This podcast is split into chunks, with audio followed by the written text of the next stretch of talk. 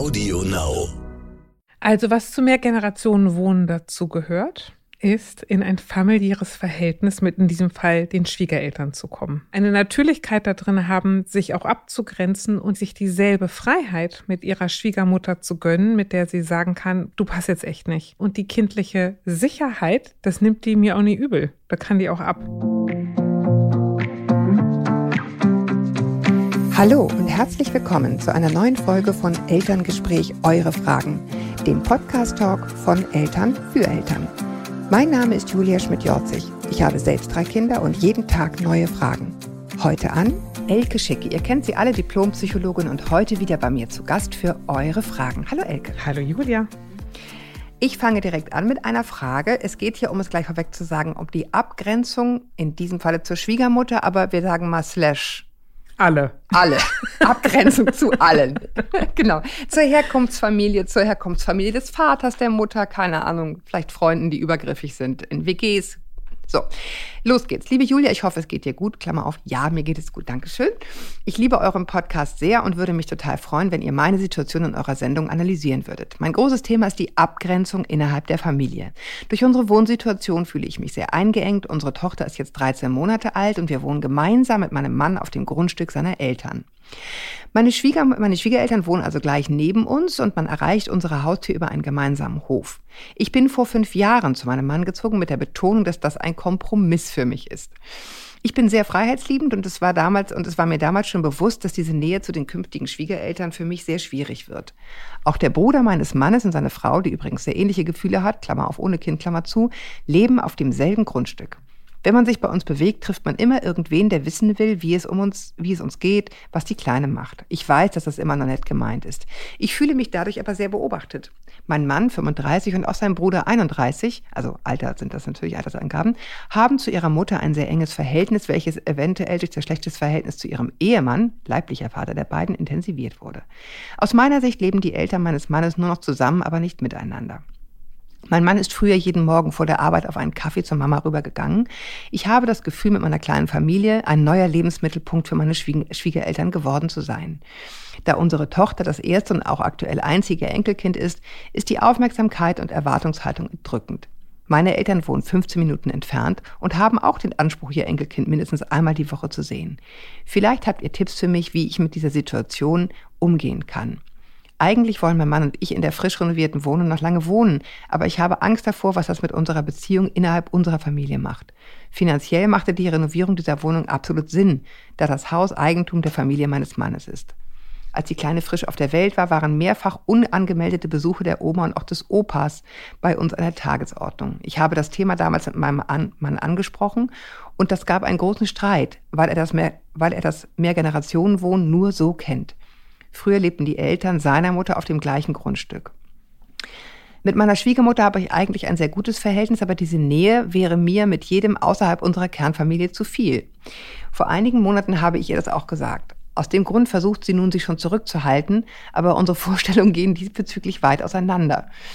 Ähm, so dass ich jetzt immer die Blöde sein werde, die das Familienleben zerstört oder die Familienharmonie steht hier. Auf unserem gemeinsamen Hof soll ein Spielplatz für unsere Tochter entstehen und mich erdrückt der Gedanke jetzt schon. Alle werden nur auf uns warten und die gemeinsame Zeit genießen wollen und so weiter.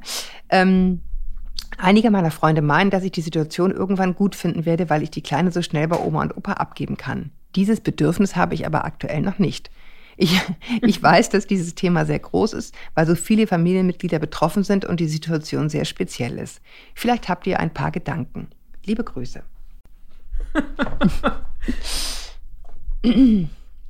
ja, ich sag mal, bei uns auf dem Dorf sagte man das eine, was man will, das andere, was man muss. Ne?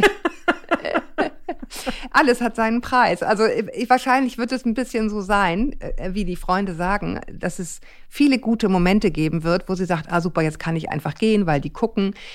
Aber es hat natürlich seinen Preis. Und es ist der Preis der äh, Intimität, der Privatsphäre, den muss man nicht klaglos hinnehmen und sagen, ja, ist halt so und deswegen dürfen die hier dauernd reinlatschen, dazu kommen wir gleich.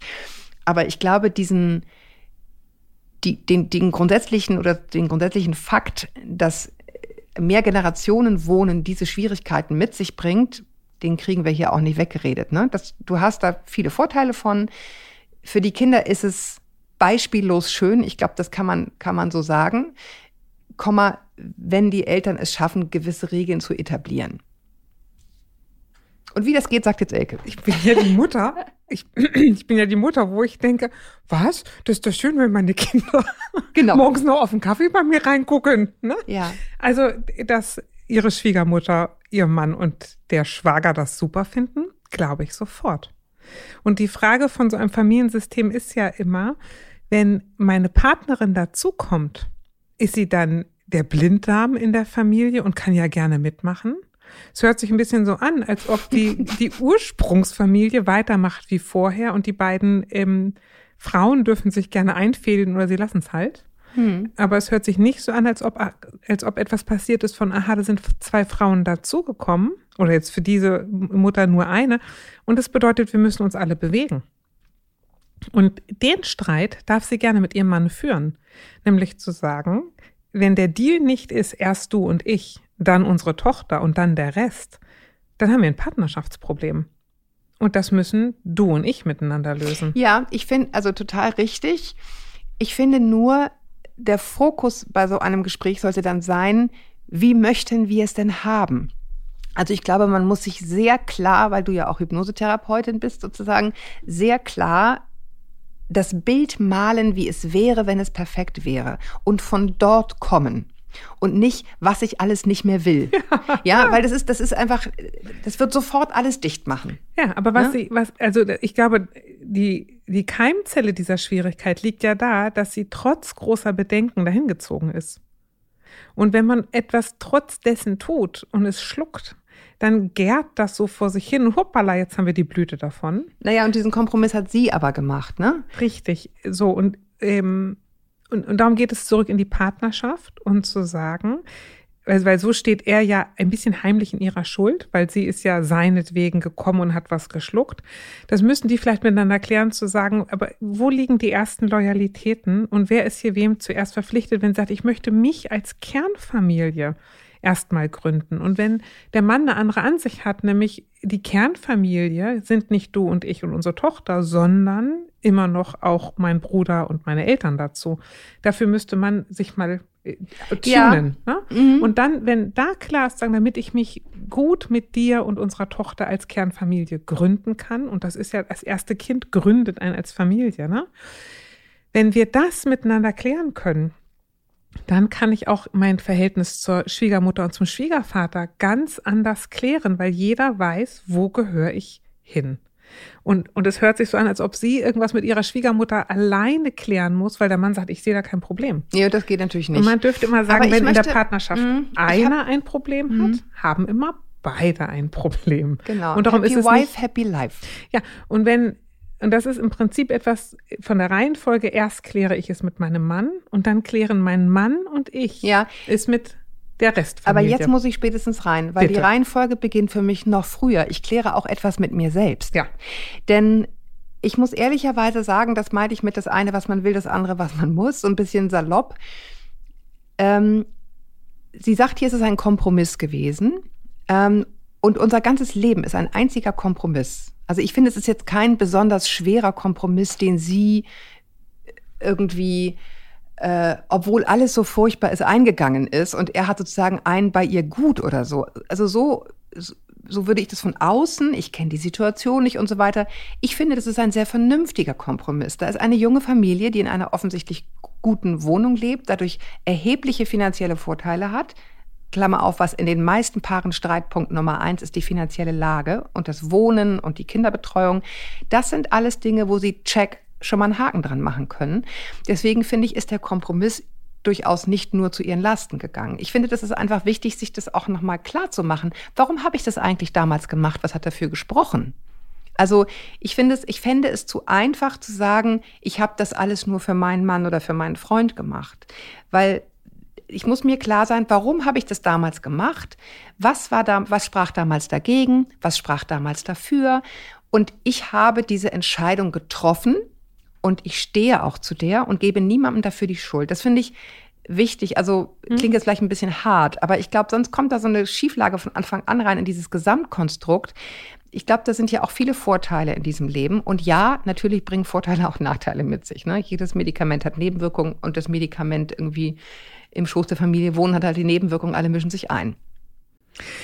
Also was zu mehr Generationen Wohnen dazu gehört, ist in ein familiäres Verhältnis mit in diesem Fall den Schwiegereltern zu kommen.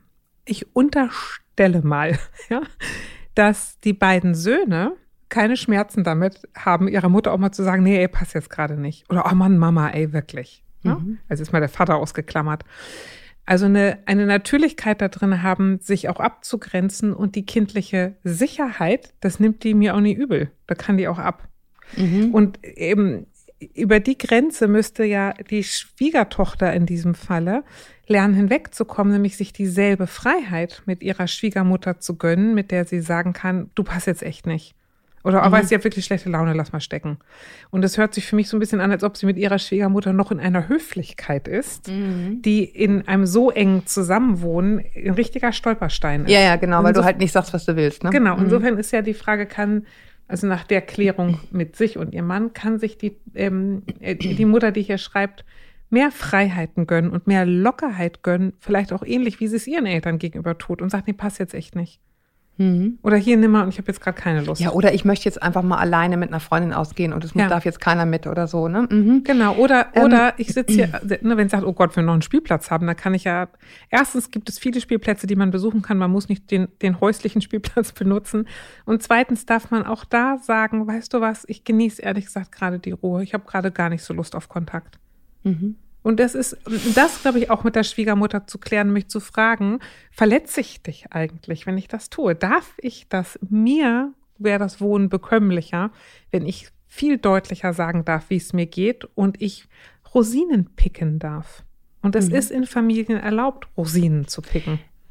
Ja, und ich finde, ich finde auch ein Ansatz, ne, wenn ich merke, so jetzt kann ich es wirklich gerade gar nicht mehr verstehen, was da abläuft, die, das zu tun, was du ganz am Anfang genommen, äh, getan hast, ähm, Elke, nämlich zu sagen, ach, ich sehe jetzt mal aus der Sicht der Mutter, ist doch schön, wenn die Kinder noch mit 31 zum Kaffee trinken kommen, wirklich die Perspektive zu wechseln. Also ich versetze mich mal in ihre Lage, ich setze mich mal auf ihren Stuhl, ich gehe mal in ihre Schuhe ähm, und dann mal gucken, wie es sich da, also wirklich mit zwei Stühlen vielleicht sogar, ja, und irgendwie zu sagen, wie ist es denn aus dieser Perspektive? Mhm.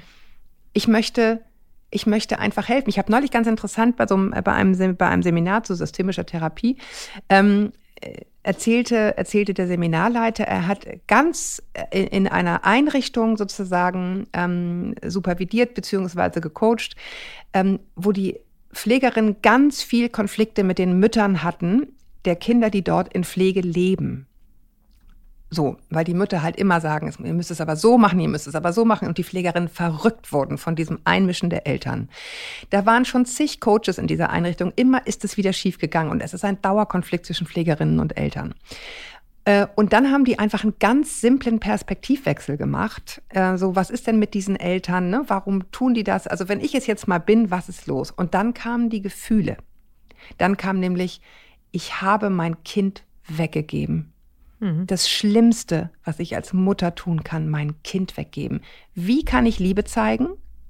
Indem ich mich dauernd einmische und zeige, und, weil ich, ich weiß, wie es geht. Ich bin zwar weg, aber ich bin da. Genau, ich bin zwar weg, aber ich bin da. Das mhm. ist meine Art zu zeigen, ich liebe mein Kind, weil ich habe es ja weggeben müssen, weil es so mhm. ein schwerer Pflegefall ist.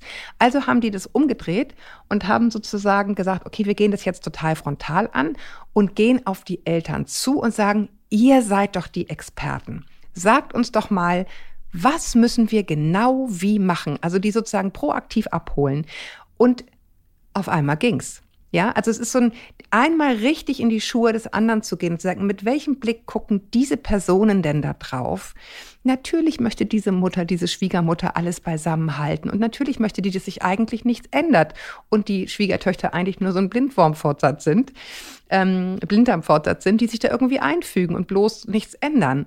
Ist ja klar, es muss nur nicht meine Perspektive sein. Mhm. Ich kann dann sagen, ich, ich sehe, das ist das, was du möchtest. Ich kann dir mal anbieten, das ist das, was ich aus meiner Perspektive, über diese Perspektive mal sprechen und auch einzugestehen oder einzupreisen und das auch zu sagen, Ich kann das total verstehen. Wenn meine Tochter groß ist, freue ich mich auch, wenn die auf den Kaffee kommt. Also sie da auch abzuholen. Ja, aber ich ne? glaube, mein Bruder hat ja lange so mehr Generationen gewohnt, bis seine Schwiegermutter gestorben ist. Und ich überlege gerade, ne, ich glaube, was die erfolgreich gemacht haben, ist, dass die sich auch richtig wie die Kesselflicker gestritten haben über einige Dinge. Also gerade in den ersten Jahren, ne, Mhm. bis für alle geklärt war, Mhm. das darf die Schwiegermutter und das darf sie nicht und das darf mein Bruder und das darf er auch nicht. Und so viel Respekt will seine Frau einfach, dass er ihr das, also der Schwiegermutter zollt. Und also es hört sich an, als ob die sich noch nicht ausreichend gestritten haben. Ja, auch das um- Ehepaar nicht, ne? Genau. ja, auch, auch die Schwiegertochter mit der Schwiegermutter um und, und Streiten klärt Fronten und klärt Mhm. Grenzen. Und wenn ich es nur so höflich ein bisschen anmerke, na, dann Mhm. reicht es manchmal nicht, dass bei allen ankommt, ach so, das mag sie nicht so gerne. na, und wenn man, Ah, so ist sie, wenn sie scheiße drauf ist. na genau, und sich auch Mhm. noch mal klar zu machen, wenn man als Mehrgeneration wohnt, dann darf die Schwiegertochter ein bisschen mehr Tochter sein als nur Schwieger. Also auch ehrlicher und Mhm, mal und- brettharter raushauen, meinst du, ne? Genau, und das ist vielleicht gut, das mit der ähm, Schwiegermutter einmal auch anzusprechen und sagen, ich glaube, für uns, ah, wir haben doch ein paar Sachen zu klären und ich glaube, da kommen doch ein paar Ja. Konflikte. Schnall dich an. Am Ende, wenn es klarer ist, wird es für alle leichter. Ich glaube aber, wir haben hier ein Grundproblem, was wir, glaube ich, alle kennen, ist, dass jetzt Konfliktbereitschaft von Männern nicht gerade die hervorstechendste Eigenschaft Ja, aber es ist. geht um die Konfliktbereitschaft von ihr zu ihrer Schwiegermutter. auch, aber eben auch eine Phalanx herzustellen zwischen ihr und ihrem Mann gegenüber der Herkunftsfamilie. Ja. Und das ist halt, ne, der muss dann halt auch mal sagen, Mama, jetzt einfach nicht. Ja. Ja, es ist Sonntagmorgen, wir sind hier noch im Unterhose unterwegs, es geht jetzt einfach nicht. Also dahin muss sie ihren Mann schon kriegen. Also ich würde mal sagen, der erste Streit muss wahrscheinlich auch mal an dieser Front geführt werden. Immer mit, das ist das, wo wir hinwollen. Das will ich jetzt nochmal Mhm. sehr deutlich sagen. Nicht, ich will weg davon und ich will weg Mhm. davon, ich will weg davon, sondern ich wünsche mir das. So wäre es, wenn es gut wäre. Also davon Genau. auszugehen. Und, das, und da, nochmal anzusetzen, da, bei dem, was die Freunde ihr prophezeien, später Mhm. wird es total toll sein. Und das ist eine gute Frage, damit es total toll wird. Mhm. Was muss dafür in die Gänge kommen? Und du hattest das ja vorhin gesagt, der erste Streitpunkt liegt wahrscheinlich innerhalb dieser Mutter, die uns schreibt, nämlich, wie stehe ich überhaupt zu Konflikten und traue ich mir Konflikte zu oder hoffe ich, dass es mit Höflichkeit über die Bühne geht und mit Andeutungen und in Urspr also in Blutsfamilien reichen Andeutungen selten. Da muss man es den Leuten Ja, oft damit die mehrfach- Leute hochgehen, schon. ja, mehrfach ins Gesicht schieben und es klären. Also insofern, ich sage immer keine Angst vor Streit, nicht mit der Schwiegermutter, nicht mit den eigenen Kindern. Mhm. Die Psychologen sagen immer so nonchalant, Krise klärt. Sehr schön. Und ja, äh, übrigens in der Tat, hier wird ja auch noch angesprochen, äh, meine Eltern wohnen 15 Minuten entfernt. Es gibt ja einfach auch noch eine andere Familie. Ja. Ne? Also, Aber jetzt, jetzt erstmal da bleiben, zu sagen, sie schreibt ja auch, ich habe eigentlich ein gutes Verhältnis zu ihr. Und dem Oma dazu einzuladen, zu sagen, du, ich glaube, wir haben haben noch ein paar Streitigkeiten für uns, damit das Verhältnis auch gut bleibt und nicht nur höflich. mhm, mhm. und, und wirklich freundlich einzuladen. Ich glaube, es ruckt jetzt noch ein bisschen. Und es nicht, also nicht so angstbesetzt zu nehmen, sondern sportlich, wir müssen Grenzen klären. Und ich sage dir, ich habe dich lieb, ich möchte es gerne genau. hinkriegen. Lösungsorientiert ist das Richtig. Stichwort hier an dieser Stelle. Den ganzen Tag. Den ganzen, den ganzen Tag lösungsorientiert. Ich glaube, dazu haben wir alles gesagt. Oder gibt es noch was, wo du jetzt denkst? Ja, ich sage, liebe Mami, äh, ich, ich klugscheiß. Ich glaube auch, dass das am Ende gut wird. Ja. Und es ist natürlich, äh, keiner sagt, dass es easy ist, ne? Aber ganz ehrlich, was ist schon easy? Also ich finde so dieses sich alleine durchschlagen als Familie, das haben wir gemacht, also teilweise notgedrungen, weil wir woanders gewohnt haben. Das hat auch echt seine Tücken. Irgendwas ist immer.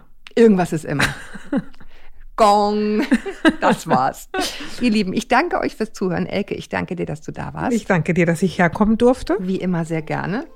Du schuldest mir noch einen Kaffee. Und äh, bis wir uns wieder hören, haltet den Kopf über Wasser. Ahoi aus Hamburg.